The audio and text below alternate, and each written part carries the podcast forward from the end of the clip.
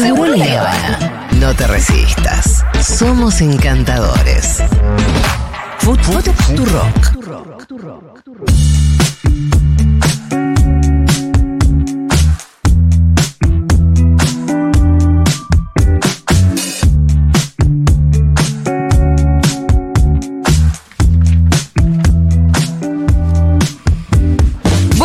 Les habíamos dicho que hoy teníamos una invitada muy especial. Ella es Claudia Poblete, nieta de Identidad Restituida, que tiene una historia muy interesante para contar. Quiero que empecemos por un aplausito. Bienvenida.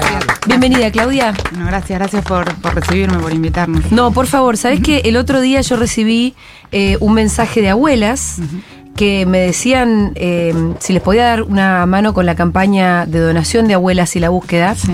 Obviamente que uno no se puede nunca negar a una campaña de abuelas, pero además me decían, ¿ves posible hacer una nota con algún nieto? Y me dieron elegir. y quiero que sepa que te elegimos, Claudia. Me siento muy honrada mira, de, de haber sido Me dieron elegida. el- ¿qué- ¿Cuál de los nietos de los que acá te propongo? Bueno, em, todas las historias de los nietos son impactantes, ¿no?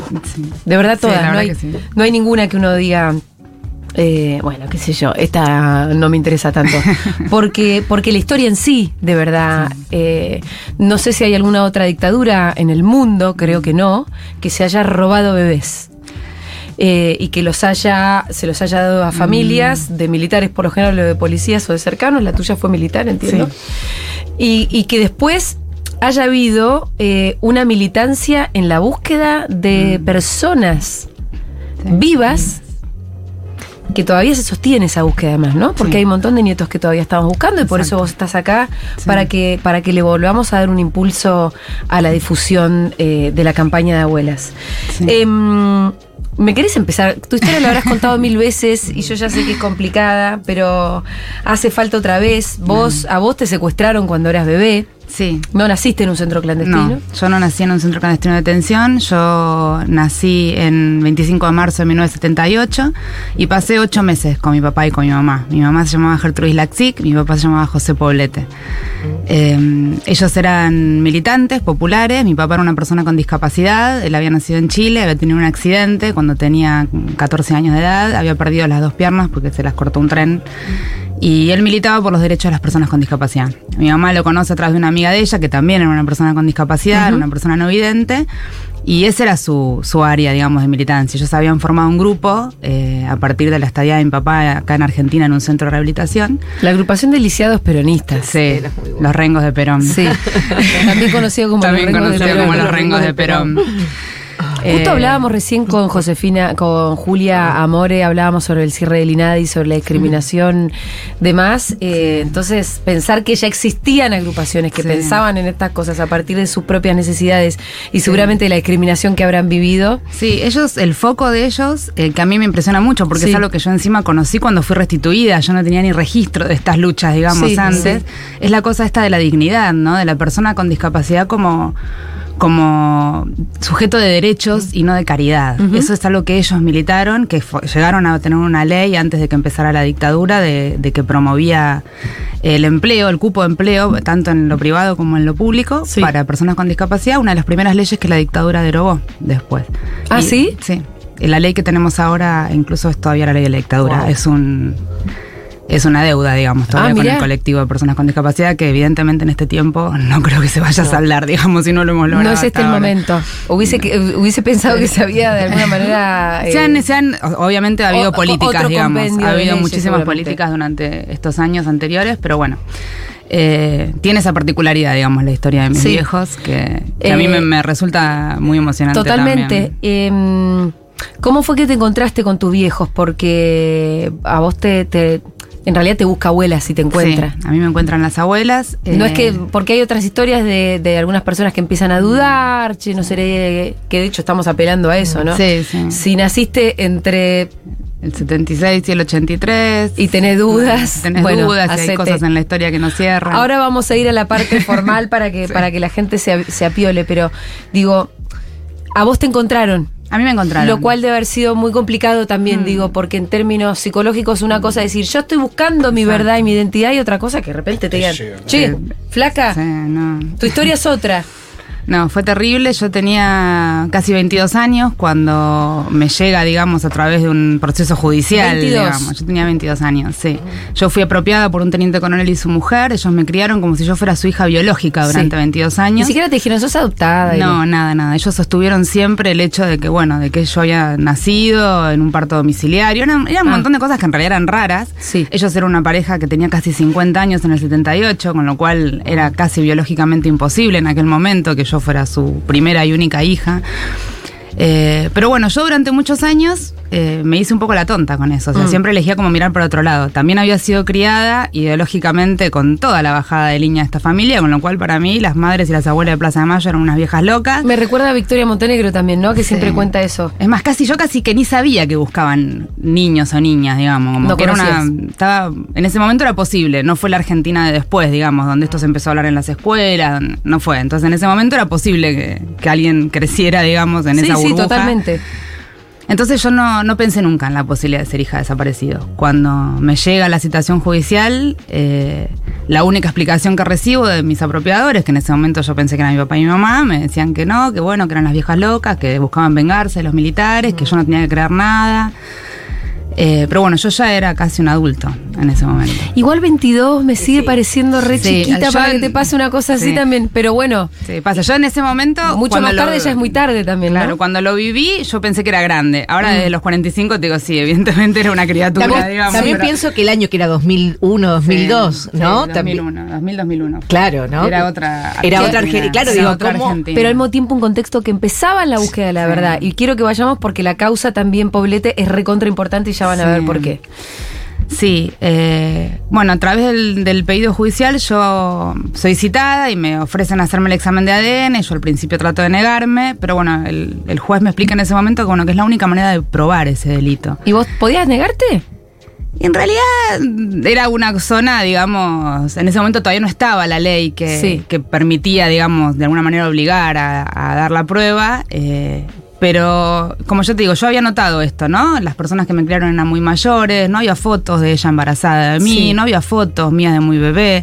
Cuando me plantean todo esto en este marco, nace en mí la incertidumbre, dijiste, bueno, está digamos. bien, y el juez diciéndome, bueno, yo te obligo, es como que me dio una salida también, porque Sí, no era yo el que sí. tomaba la decisión, sino que bueno, estaba, yo también había sido criada en esto, ¿no? De que hay que obedecer la autoridad y qué sé Sí. yo, bueno. Claro. Me permitió, digamos, eh, poder acceder a ir a hacerme el examen de ADN en aquel momento en el Hospital Durán. Sí. Ahora ya no funciona más ahí el Banco Nacional de Datos Genéticos. Y unos meses después, eh, en otra citación, me, me dan el resultado ¿no? de- del, del examen. Me entregaron una carpeta que eran como 100 hojas con el resultado del ADN y había unas fotitos, una foto mía de bebé que había sacado mi abuelo materno unos días antes de ser secuestrados y una foto de mi mamá y mi papá. Y yo cuando vi las fotos, más allá de que el examen de ADN fue un shock enorme para mí, yo estudiaba ingeniería, para mí lo científico era como la palabra Sí. última del conocimiento, entonces ver la prueba científica, Sí. yo jamás pensé que me iba a dar positivo. Yo Ah, no fui pensaba. convencida. Estos locos me quieren... Sí, yo me fui en, el, en, en el- la hora de almuerzo de mi trabajo a recibir el resultado. O sea, jamás Ahora, pero es pensé. por, pregunta, ya que hablamos de lo científico, eh, ¿por abuelidad?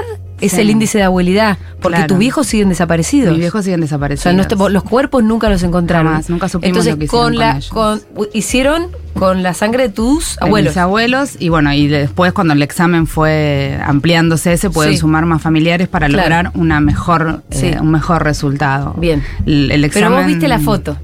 Sí, el examen fue un shock porque Sí. decía 99,999 como 17 nueves y estaban las fotos y las fotos eran igual, la foto que había mía de bebé ahí era igual a las primeras fotos que yo tenía con mis apropiadores.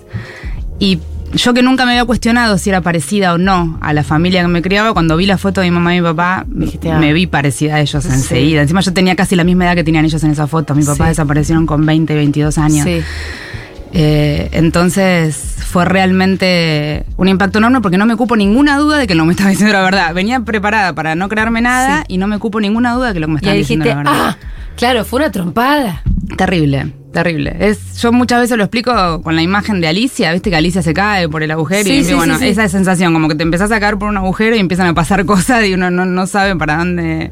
Era como que todo el mundo que yo creía que era cierto en realidad era mentira y todo lo que me habían dicho que era mentira en realidad. Ahora, hay algo, verdad. hay un proceso que a mí siempre me impacta mucho de los nietos restituidos, que es, vos hasta ese momento te llamabas Mercedes. Mm, sí. ¿Cómo hiciste para empezar a llamarte Claudia? Porque, porque es muy fácil también, digo, yo no caigo en la facilidad de decir, ay, te robaron los milicos, pero vos te criaron de una manera, hasta Sí. por ahí te criaron con amor, aunque te hayan robado, Sí.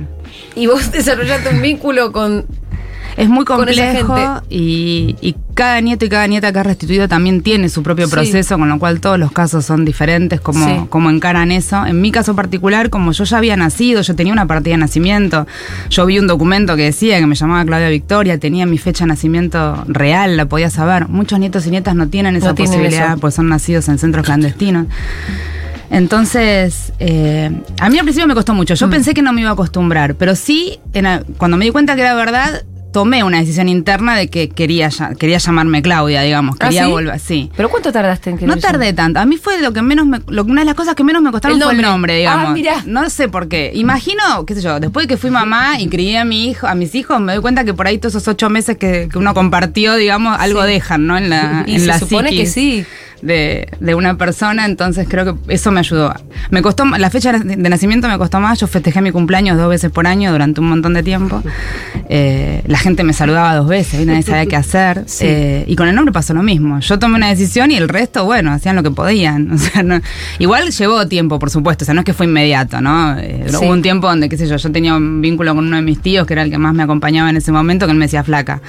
No, no me nombraba, digamos, ni- ni- ni- Bueno, viste que, por ejemplo, Ignacio Guido Carlotto Sí. decidió agregarse el Guido, más no sacarse el Ignacio. Sí, hay muchos nietos y nietas que eligen mantener el nombre con el que fueron criados. Y sí. sí, y sí, la identidad es una construcción. Es que sí. Claro. No es solamente biológica. Entonces No, ahí para mí donde claro. entra un Sí, poco. un ni es biológica ni es legal de alguna manera, digamos. No. O sea, es, es lo que uno construye. Sí, y bueno, sí. las abuelas, en abuelas se respetan profundamente Sí, los deseos sí. de, de los nietos y Eso es nietas. importante. Sí. Ahora, ¿cómo empezaste a hacer un poco la conversión a, de- ya no digamos solo el nombre de Claudia? Me imagino que también lo más difícil habrá sido volver a tu casa sí, con esos señores que te habían mentido. sí. Bueno, Y mis que al mismo tiempo te habían criado. Sí, eh, para mí fueron tiempos de muchísimas contradicciones durante muchísimo tiempo. ¿Cuánto tiempo? Y yo tiré casi ocho años. Ah, la mierda. Y, y bueno, y terapia y ayuda psicológica en el medio. Y una familia que la verdad me contuvo de una manera eh, que a mí me admira muchísimo, digamos. La capacidad que tuvo mi familia, mi abuela, mis tíos, Los, los otros. los biológicos, los biológicos, los, biológicos. Ah, sí. reales. eh, la, la paciencia, el respeto que tuvieron ellos fue enorme. Siempre claros, ¿no? En su postura, porque mi familia ideológicamente tiene una postura muy clara. Mi abuela participa en Abuelas de Plaza de Mayo desde casi el momento de nuestra desaparición. Ajá.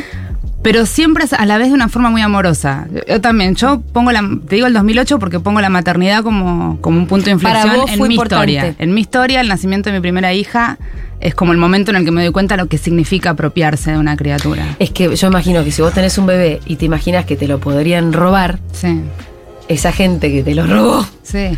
y tal vez merece un castigo, ¿no? Sí, y la responsabilidad también. Yo hasta ese momento no me daba cuenta la responsabilidad que las cosas que los adultos tienen en la cabeza cuando crían. Sí. Cuando uno cría, tiene un montón de cosas en su cabeza que decide, que toma. Y empecé a pensar en todas esas decisiones que mis apropiadores habían tomado y sostenido durante 22 años, Sí.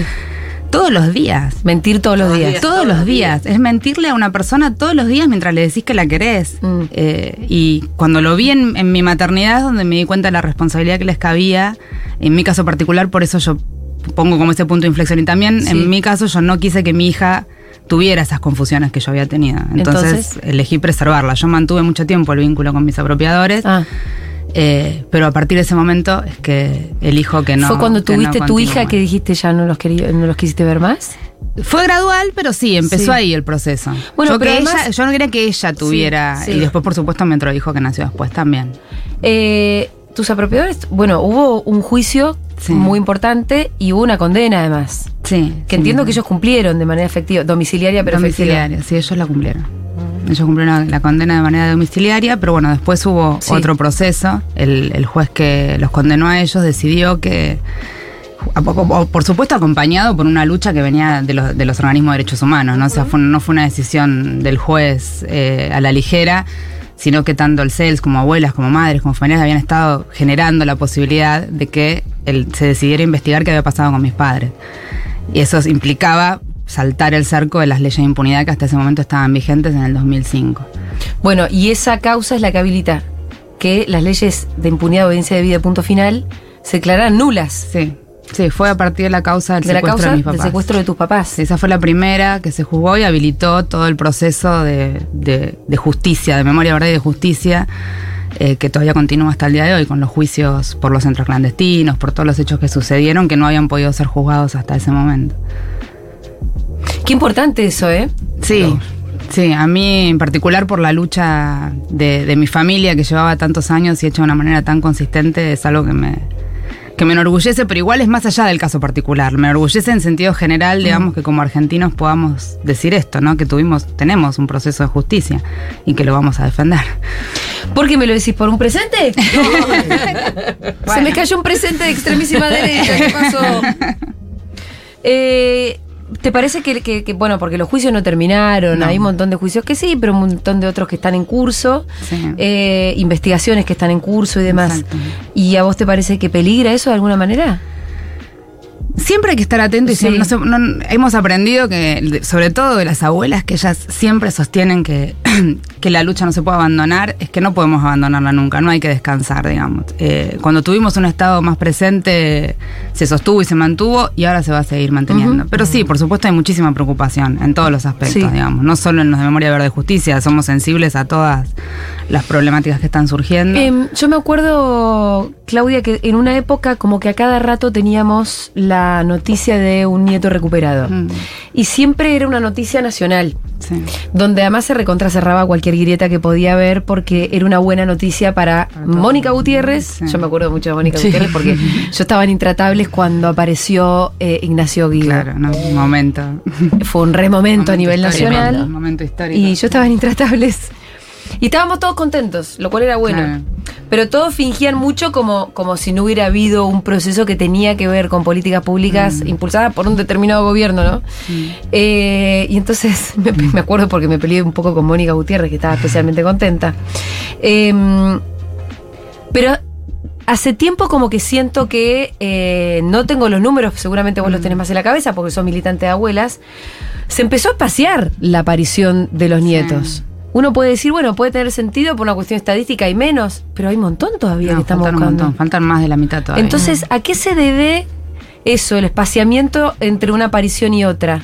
Y las causas eh, son difíciles de, de poner, de puntear, digamos. Nosotros hacemos todo el tiempo un- una revisión desde Sí. abuelas, digamos, de pensar por qué pasan las cosas que pasan. La pandemia tuvo un efecto muy Sí. profundo, digamos, en todas las instituciones, abuelas incluido, aunque abuelas siguió trabajando de todas formas e hizo campañas que tuvieron mucha llegada, de todas formas empiezan a espaciarse. Las edades, es un tema, estamos buscando personas que tienen mi edad, entre los 45 y casi Sí. 50 años.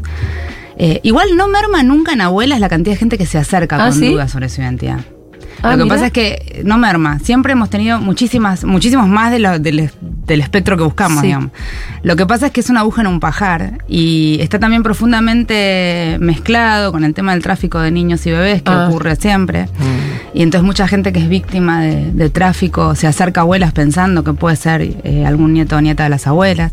La verdad es que no ha mermado la cantidad de consultas. Sí. lo que pasa es que bueno, cada vez cuesta más llegar al grupo que es realmente el objetivo, ¿no? Los que fueron apropiados que sospechamos que muchos todavía deben haber sido criados por integrantes de las fuerzas, ideológicamente muy del otro lado, digamos. Muy difícil que lleguen por sí solos. Sí, eh, necesitamos mucha colaboración de todo un entorno. Ahora estamos Sí. apelando a la generación de sus hijos. Eso, O claro. sea, la- Claro. yo tengo una hija, mi hija tiene 14, mi hijo tiene 11, hay nietos y nietas que tienen hijos más grandes, eh, incluso más chicos. Estamos tratando de apelar a esa generación, ¿no? La de los bisnietos y las bisnietas, porque, no sé, ¿qui- ¿quién más que tus hijos te pueden venir con cualquier planteo, viste, así a cara rota, que los pibes van Sí. y van de frente?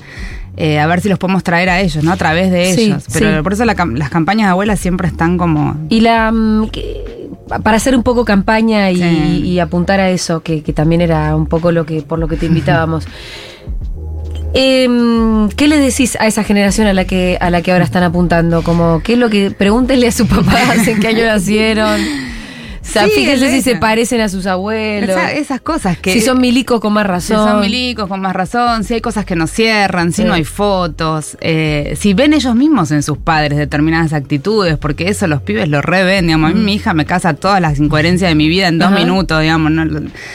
Eh, que, que presten atención, que en las escuelas siempre se habla de estas cosas, tratamos de ir siempre, que vengan a los espacios de abuelas. De abuelas maneja dos espacios de memoria, la Casa por la Identidad en la Exesma y en La Plata la Excomisaría Quinta.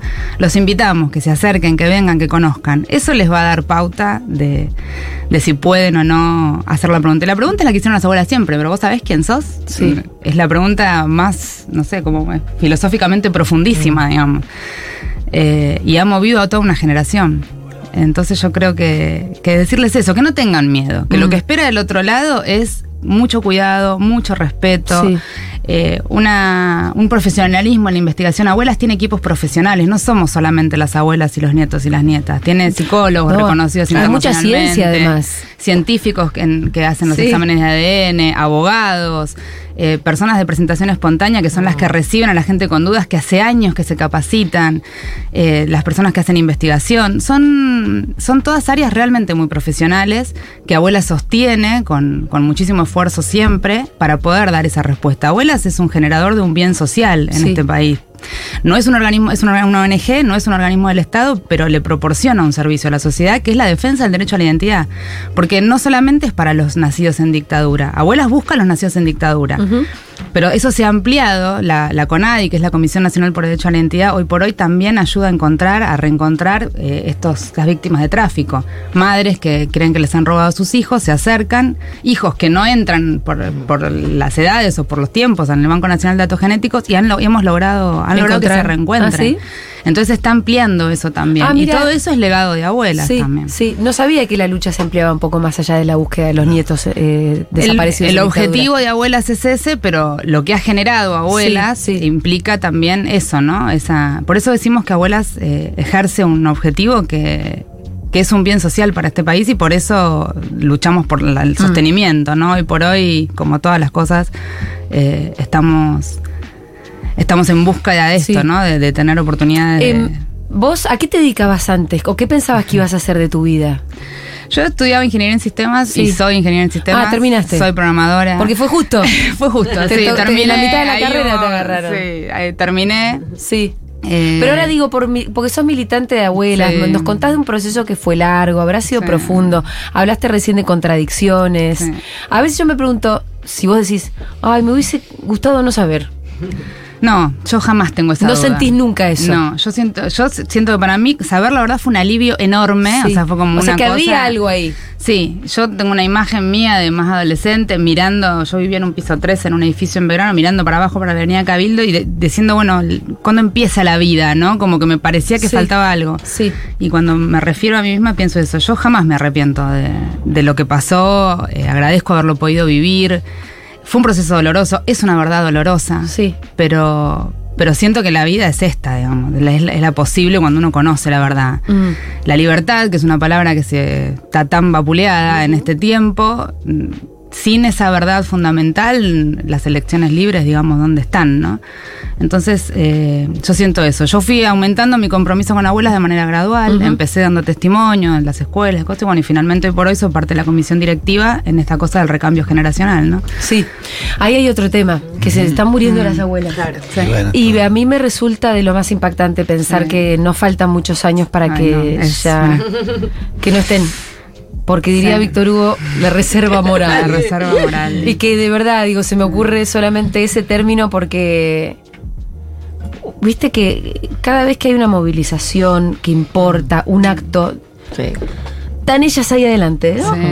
Los- las madres y Las abuelas las y los pañuelos blancos que para nosotros simbolizan tanto y que además son siempre un faro de que la lucha no se termina nunca. Nunca. Y de cómo, y de, también de los de- modos, de los ¿no? modos. Que no es de lo mismo Sí, cómo pedir justicia. También es el, el faro moral es decir, bueno, no da lo mismo, No da lo mismo. eh, de qué manera y la, co- y la insistencia y la consecuencia, ¿no? Sí, exacto. Sí, eh, para nosotros, por supuesto, dentro de la institución es un momento eh, importante, doloroso, porque la realidad es que el, el año pasado tuvimos a fin de año dos fallecimientos de dos abuelas muy importantes para la institución, la abuela Soña de Córdoba, la abuela Lea de Mar del Plata, pero viene sucediendo hace años por una cuestión lógica Sí. de, de la vida. Eh, lo que estamos tratando es eso, de, de formarnos, de prepararnos, de aprender de ellas, de acompañarlas Sí. también y de estar en este momento, ¿no? Porque ellas también están grandes, están cansadas. eh, Háblame un poquito de tu abuela. Mi abuela, mi abuela Buscarita. bueno, mi abuela, mi abuela es la más joven igual Sí. dentro de. Tiene unos añitos, nos tiene unos añitos años. menos. Sí, mi abuela es la más joven. eh, ella es muy chiquitita de tamaño, pero es una especie de vendaval, digamos, una mujer Mm. con muchísima energía.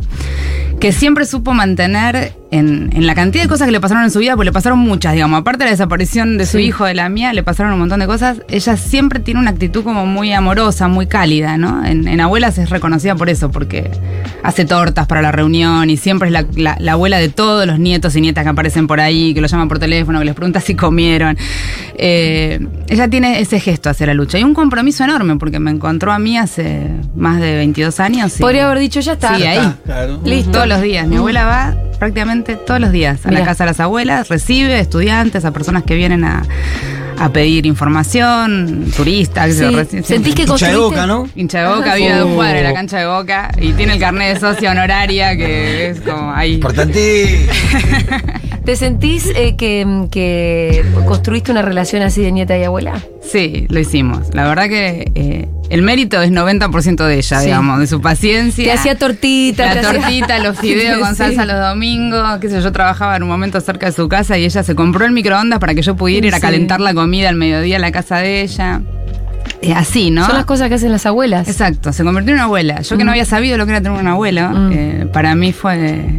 Es muy lindo, la verdad el vínculo que tenemos es lindo, aprendo un montón de cosas de ella, que, que mis hijos tengan un vínculo con ella de, Sí, de- de de abuela, bisabuela, sí. es algo que cada vez que lo veo digo, bueno, perdimos mucho, digamos, pero esto es una victoria.